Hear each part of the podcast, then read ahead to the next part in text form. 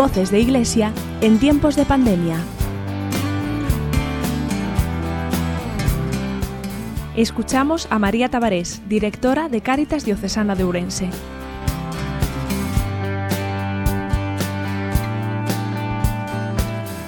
El primer recuerdo que tengo de la pandemia es ir dando una vuelta por la calle del paseo eh, con una amiga y ver cómo cerraban, cómo echaba la persiana Zara y HM y una sensación como que, algo muy raro y grave estaba pasando. Eh, al día siguiente,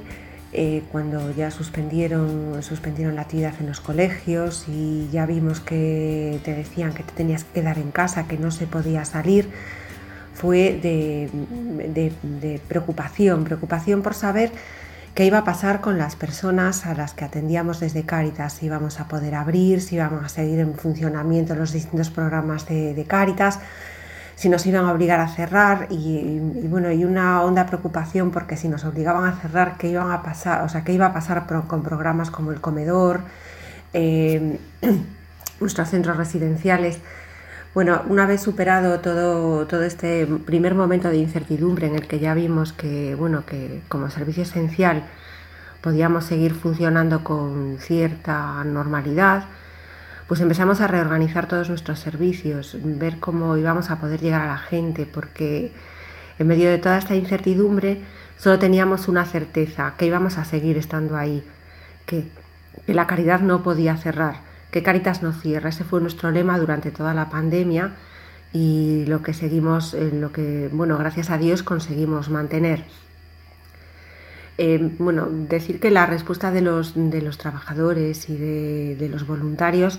fue inmejorable. reorganizamos nuestros servicios de forma que, mm, de forma que pudiésemos eh, reforzar a aquellos que precisaban más, eh, más ayuda, como el comedor, eh, con, las, con, el personal que, que, trabajaba en otros servicios que por desgracia sí tuvieron que cerrar, como la guardería, eh, los, los, programas de mayores, a los que solo podía, eh, pues solo pudimos atender telefónicamente, hacer seguimiento telefónico. una vez pasado este, estos primeros momentos de shock en donde la reacción de la gente pues fue, vamos, espectacular, Em, siguieron momentos de preocupación, eran unos, eh, se trabajaba pues eh, con, unos medios pues mm,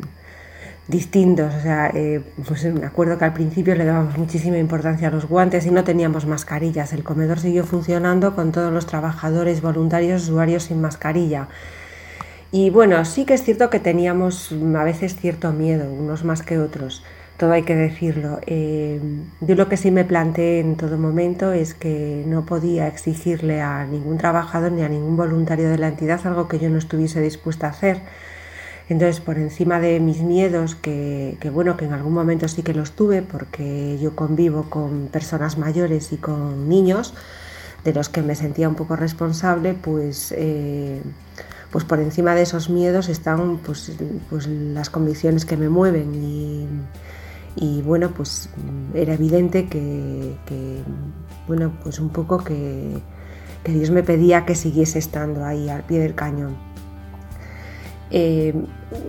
la situación eh, fue mejorando, o sea, bueno, fue mejorando en el, momento actual, pues, eh, pues parece que la, hemos asumido esta nueva normalidad, aunque a mí me sigue costando un poco porque me parece que tenemos que tener la mente puesta en que las relaciones, o sea, el, que tenemos que procurar que las relaciones sociales no se pierdan, que este distanciamiento social no cristalice en un distanciamiento de las personas, que no nos hagamos más autistas y que seamos capaces eh, de, seguir mirando al de al lado, que nos sigue necesitando, porque el riesgo que corremos, me parece, es el de acostumbrarnos, acostumbrarnos a estar en nuestra casa y a mirarnos a nosotros mismos. Em, y yo creo que el reto, el gran reto de este año 2021 es que eh, superando este individualismo que vino un poco forzado por este cuidarnos, miremos como cristianos un poco más allá y seamos capaces de, de seguir mirando al vecino y de seguir cuidándolo y de, y de, seguir cuidándonos, pero con un cuidado integral eh, y asumiendo que el cuidado del cuerpo no es lo único en la persona, que tenemos que cuidarnos como cuerpo y alma que somos y si no, eh, pues eh, acabaremos enfermos igual, no de COVID, pero de soledad.